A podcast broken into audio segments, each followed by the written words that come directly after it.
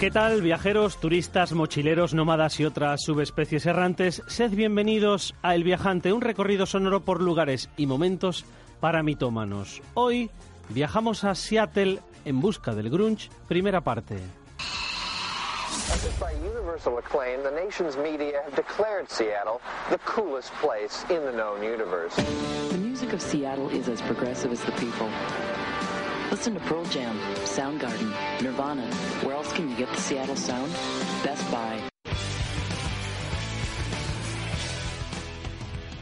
A lo largo de dos programas vamos a recorrer la ciudad que alumbró y mató el grunge, Seattle, un lugar en el noroeste del Pacífico de los Estados Unidos que en una década pasó de ser un lugar aburrido y previsible a una ciudad de peregrinaje para modernos, gente cool y ambiciosos sin escrúpulos. Screaming Trees, Alice in Chains, Pearl Jam, The Melvins, cientos de grupos crecieron al abrigo de las montañas que rodean la ciudad norteamericana. Pero si hubo un personaje que ocupa el lugar principal es Kurt Cobain, líder de Nirvana y cara visible del grunge. Es triste pensar en el estado del rock and roll de aquí a 20 años o más. Siento que cuando el rock and roll muera, el mundo explotará, ¿sabes?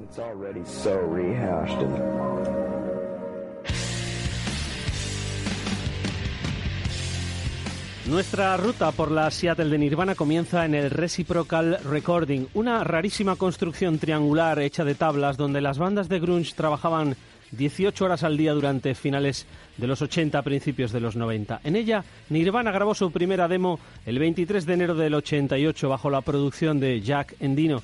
La maqueta fue enviada a Sub Pop. Meses más tarde, la banda de Cobain volvió al estudio para grabar Bleach. De la demo original, dos canciones están en Bleach y cinco en Incesticide. Chris Hansek era el dueño del estudio y Jack Endino uno de los magos que creó el lloro amargado de las guitarras grunge.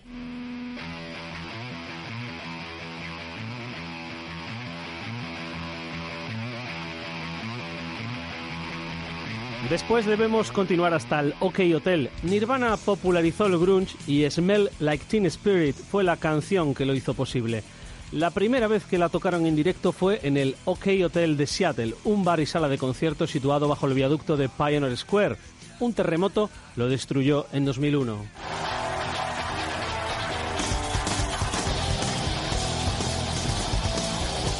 Popularizado por la película Singles del también ciudadano de Seattle Cameron Crowe, fue uno de los locales de referencia de la escena de los 80 y 90. El primer grupo que tocó en el OK Hotel fue Sears of Bavaria. La lista de los que vendrían después sería interminable. Ahora mismo es una residencia con 42 apartamentos y estudios donde residen algunos artistas locales.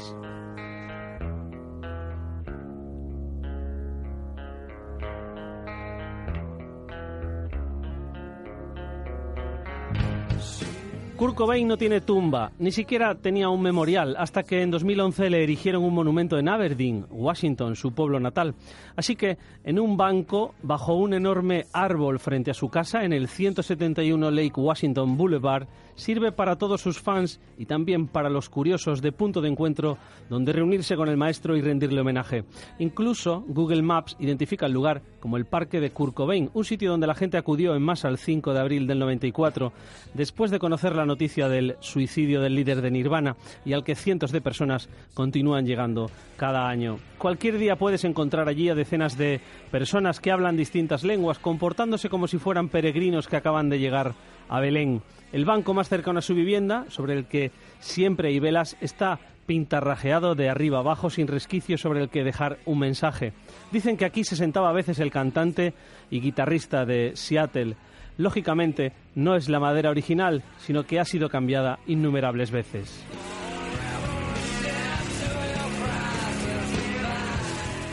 El 5 de abril del 94, el día que Kurt Cobain se suicidó, miles de personas se reunieron también en el Seattle Center. Conforme van pasando los años, esta singular construcción deja de ser conocida por haber pertenecido a la Expo del 62 para convertirse en el mausoleo sobre el que descansa el legado de Cobain. Dos días después de su entierro, aún 7.000 personas continuaban reunidas en esta plaza que en su día fue futurista. La esposa de Kurt, Courtney Love, leyó la nota que el músico había dejado antes de pegarse dos tiros. En nuestras tres últimas giras he recibido el aprecio de toda la gente que he conocido personalmente y de los fans de nuestra música, pero aún no he podido evitar la frustración, la culpabilidad y la empatía que siento por todo el mundo. Hay cosas buenas en cada uno de nosotros y yo simplemente amo a la gente demasiado. Entonces, ¿por qué coño no te quedaste?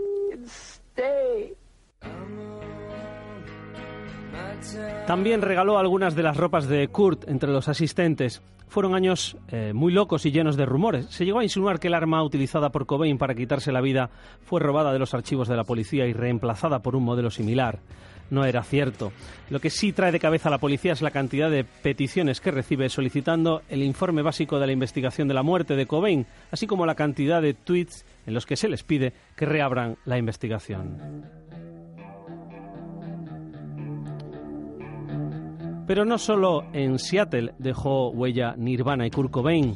La semana que viene hasta ahora os espero para guiaros por otros lugares de la ciudad estadounidense y que también son parte del grunge.